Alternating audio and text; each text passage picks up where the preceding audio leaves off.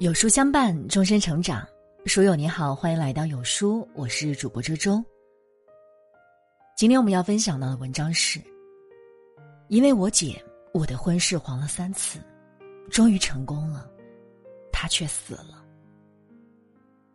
一起来听。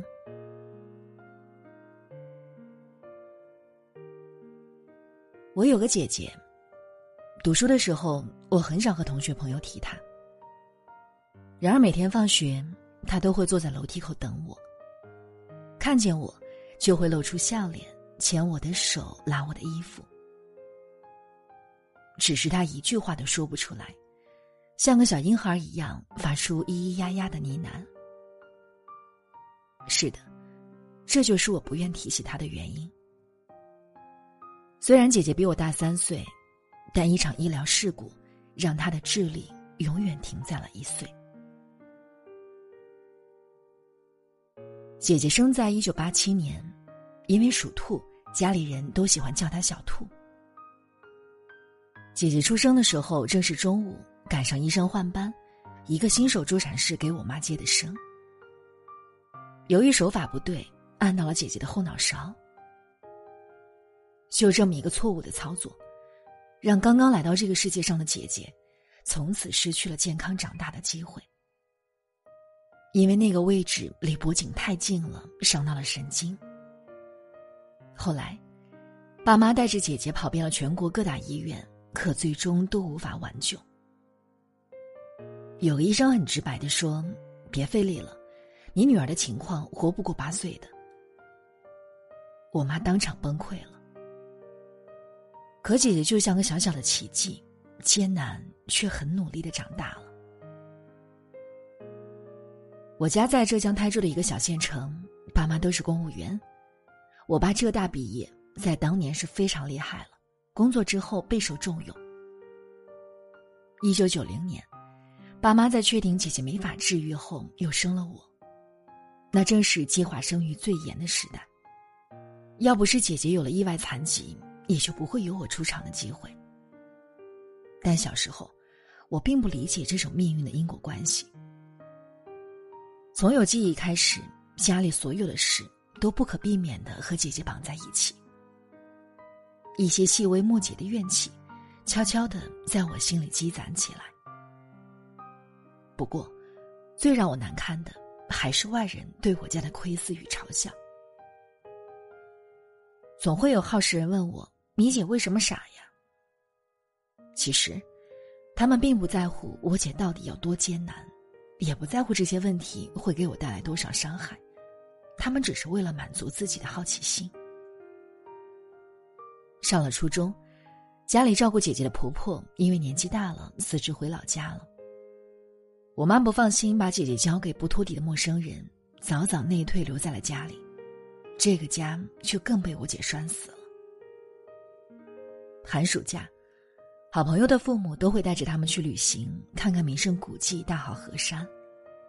而我家呢，连一起出门吃个饭都是不容易的。我印象里，姐姐十岁以后就没出过门了，在外面喂饭、走路都很不方便。如果我和爸妈出门，下午就要开始准备，喂好姐姐才能出门，最多三个小时就要往回赶。不懂事的年纪，我曾哭着问我妈。为什么我要有姐姐呀？我妈默默坐着，只有眼泪。她要怎么和我解释呢？不是为什么要有姐姐，而是命运为什么这么不公平，让一个原本健健康康的孩子，一出生就失去了正常长大的机会。尽管我对姐姐一肚子怨气，但她却特别喜欢我，可能我们从小一起长大吧。都说他智力不足两岁，不同人世，可他认得出我。每天我放学的时候，他都会坐在门前的台阶上等着我。看到我的时候，会露出憨憨甜甜的笑。如果我在家，姐姐就不肯让我妈喂饭了，只有我接过碗筷，她才会安静下来，大口大口的吃。我妈半个小时喂不完，我五分钟就能搞定。其实，不只是吃饭，姐姐做什么都喜欢黏着我。洗澡喜欢让我帮她洗，睡觉喜欢钻进我的被窝。她最爱的游戏就是让我拉着她的手在家里溜圈，从客厅走到卧室，从卧室走回客厅，来来回回一条路线，她永远乐此不疲。就像他困死不前的人生。我不记得是从什么时候开始懂得心疼姐姐了。随着一天天长大，我的世界越来越丰富，而姐姐始终蜷缩在这个小小的家里，做那只不会说话的小兔子。她能感知到的最大乐趣，就是坐在电视前听听音乐，或是坐在窗子前，听窗外车子经过的声响。我所有的怨念，在她封闭的人生面前不值一提。高二，我的成绩有段时间下滑的很厉害，心理压力大的不得了。一次小考，成绩排名突破历史新低，心里极度受挫。记得那天吃完晚饭，妈妈洗碗去了，我坐在沙发上又烦又丧。姐姐坐在我身边，傻傻的看着电视，我无力的靠在她身上。姐姐好像知道我想依靠似的，用力的挺直了背。就这样，我趴在她身上半个多小时，烦躁的心情平静了很多。和姐姐的人生比起来，我没有任何丧的权利。自从那天之后，我的成绩很快追回来了。我一直都觉得是姐姐给的我力量。说起来。我就是借了姐姐的光才来到这个世界的吧，她是我这辈子的福星。后来，任何考试前，我都会去她背上趴一会儿，心里再大的压力都会降下来。这成了我和她之间小小的仪式。第二年高考，清楚的记得作文的题目是“绿叶对根的情谊”。我当时脑海里就闪过了姐姐的样子。我写了我们，我是因他而来的。他是我的根，我是他的叶。他离不开家这块土壤了，我要替他站得更高，去看看蓝天，去看看世界。考试之后看网上各种分析，感觉自己好像离题万里。没想到成绩出来，我的语文竟然是全班最高分。我想。这是姐姐分给我的幸运吧。我大学考去了上海，毕业留沪实习。我内心是想留在上海的，但我爸坚持又要回去考公务员。我爸这个人非常强势，老派传统，可能是当一把手当久了，习惯了说一不二。我本来想应付他裸考一下，没想到竟然考上了。我爸很高兴。在他眼里，就想我的一生像他一样上班、结婚、手捧金饭碗。可问题是，有姐姐在，我想嫁人就没那么容易了。只要稍微了解一下我家里的情况，就会想到一个问题：你爸妈老了以后，谁管你姐呀？大家都是萍水相逢，谁也不想娶一个老婆，附赠一个包袱。我就这样来到了二十五岁。爸妈开始急了，不停的给我安排相亲。但姐姐的存在让我又自卑又矛盾。我不想欺骗他们，可一见面就和陌生人说自己的家世很尴尬。慢慢的，我相亲相出了名，单位里开始传我的谣言了。最简单的是买一送一，说娶我就要把我姐接回家，还有说我姐是遗传病。我要是生孩子，也可能像我姐。更过分的不想提了，只能说，有些人真适合在阴沟里狂欢。这导致我越来越抗拒相亲，所谓的婚事黄了一次又一次。而我越排斥，我爸就越着急，因为很多人都是通过他给我介绍的。见完面后，对方和中间人都说我太高冷。我爸觉得我是故意和他对着干。从此家里再无宁日。我妈说：“你爸是关心你，也许是吧，但他关心的方式我承受不起。”我们几乎每次谈话都以吵架收场。其实，我们心里都清楚，问题真正的症结在哪里，但我们谁也不想提，不敢提。那一年，姐姐快要三十岁了，可她仍然像只懵懂无知的小兔子，觉察不出这个世界的恶意。我和爸爸吵得天翻地覆，他也只是坐在窗前看风景。天气暖暖的，阳光涓滴不移的照进他心里，没有阴影。然而我没想到，前方还有更难的路在等着我。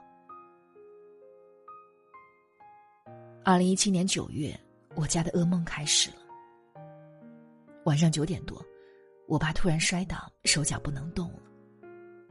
还好我家离医院近，我和妈妈合力把我爸送去了医院。他是中风导致的脑梗死，进去就下了病危通知书。我妈签了很多字，签得面如死灰。凌晨两点多，我妈把我拉出急诊室。他握着我的手和我说：“对不起了，孩子，这下爸爸妈妈真的要拖累你了。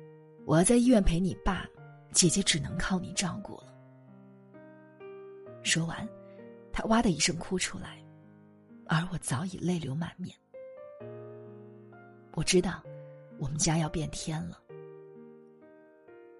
那段时间，我妈日夜都在医院陪护。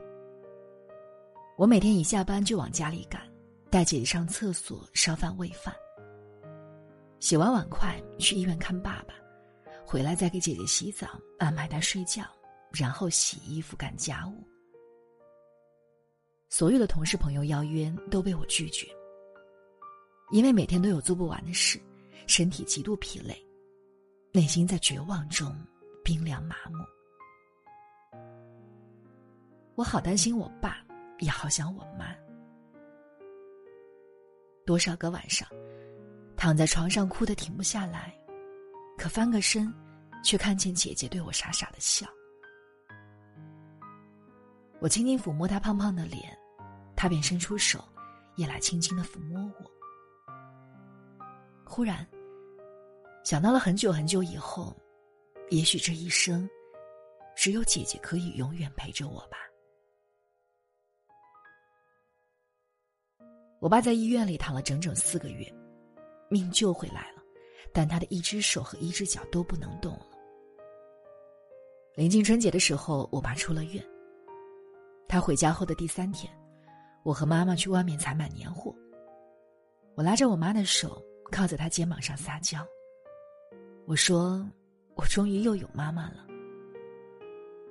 我妈也红了眼圈，抱抱我说：“这几个月辛苦你了。”把姐姐照顾的太好了，谢谢你，宝贝。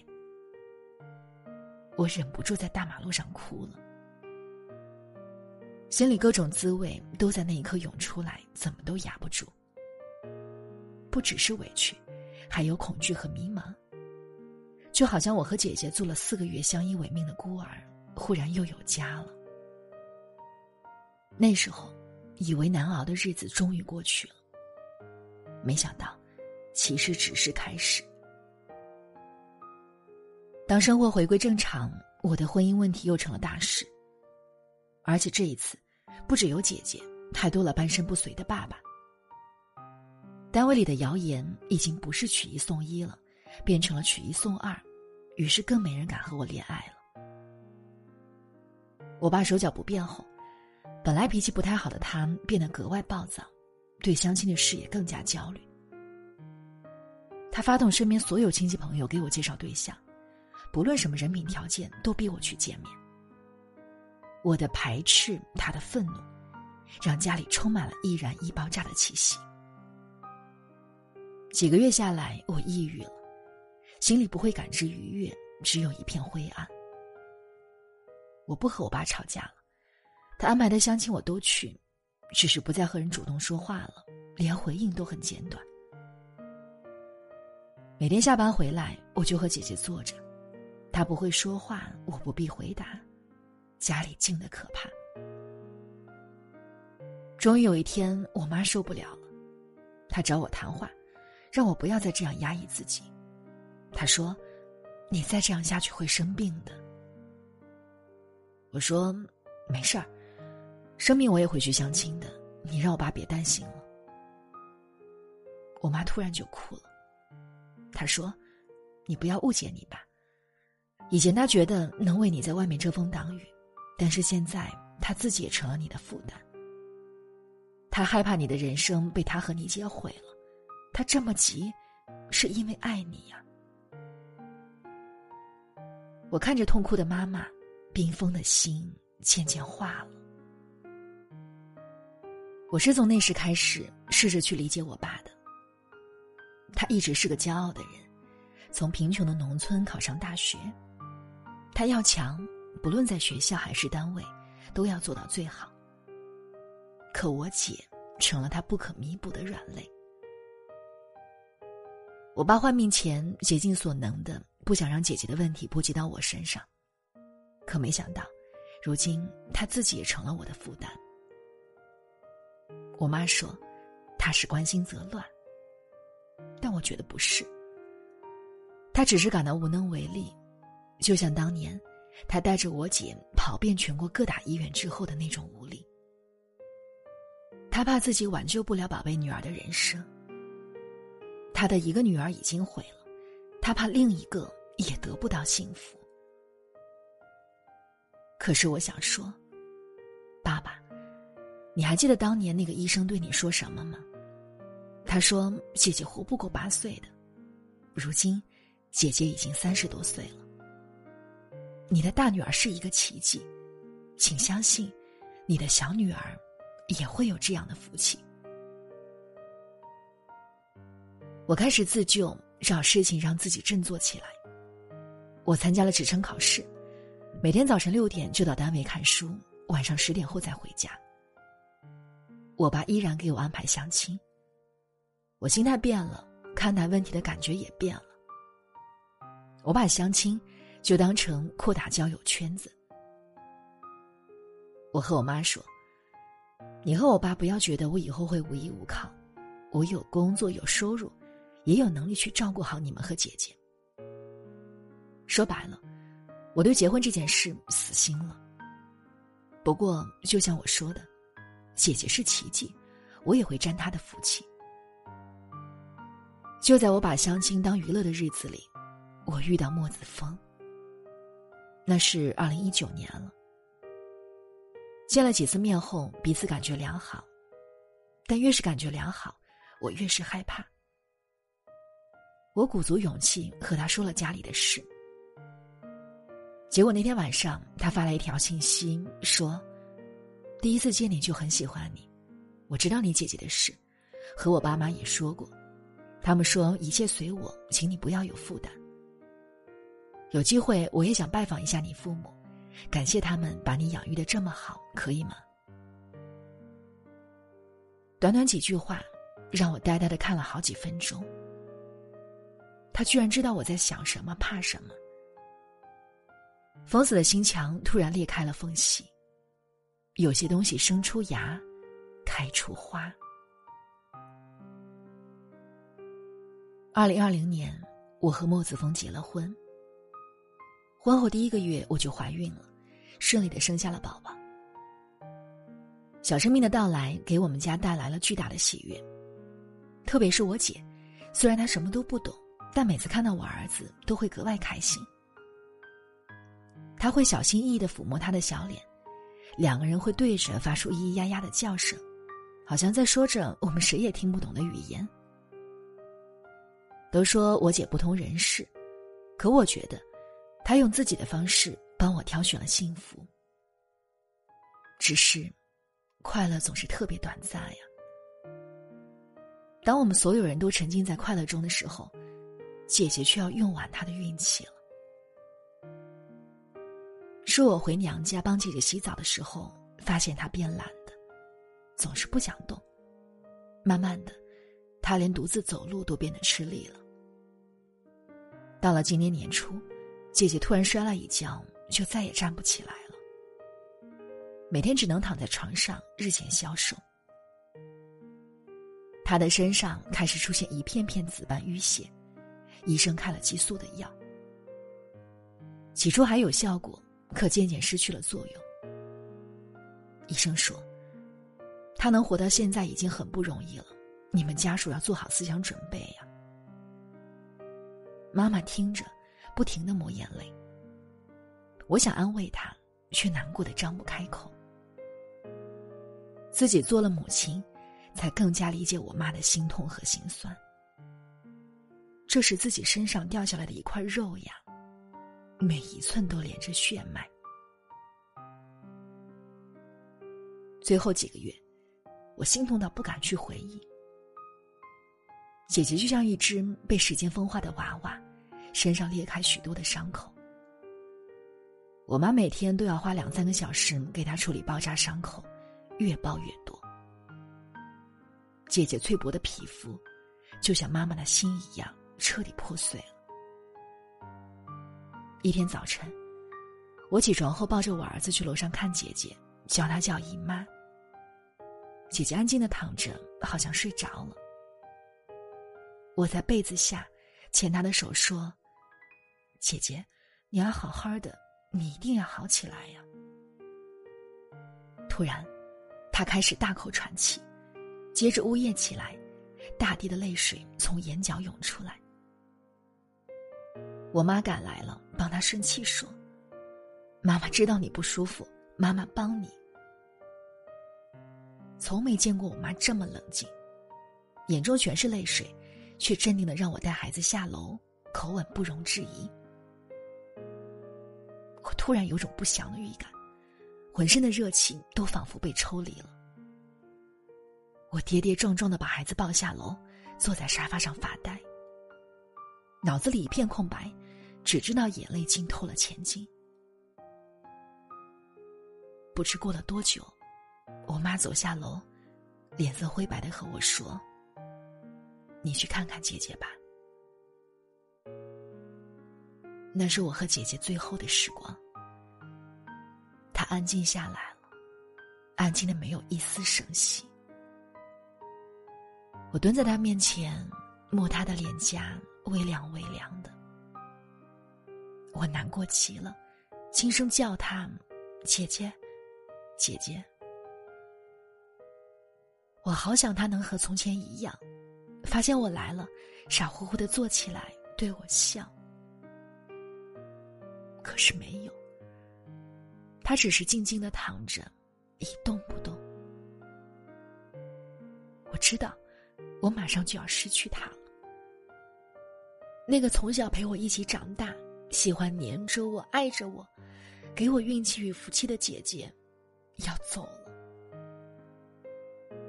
我吻了他的脸颊。帮他把额前的乱发整理整齐。我的姐姐其实很漂亮，笔挺的鼻子，白皙的皮肤。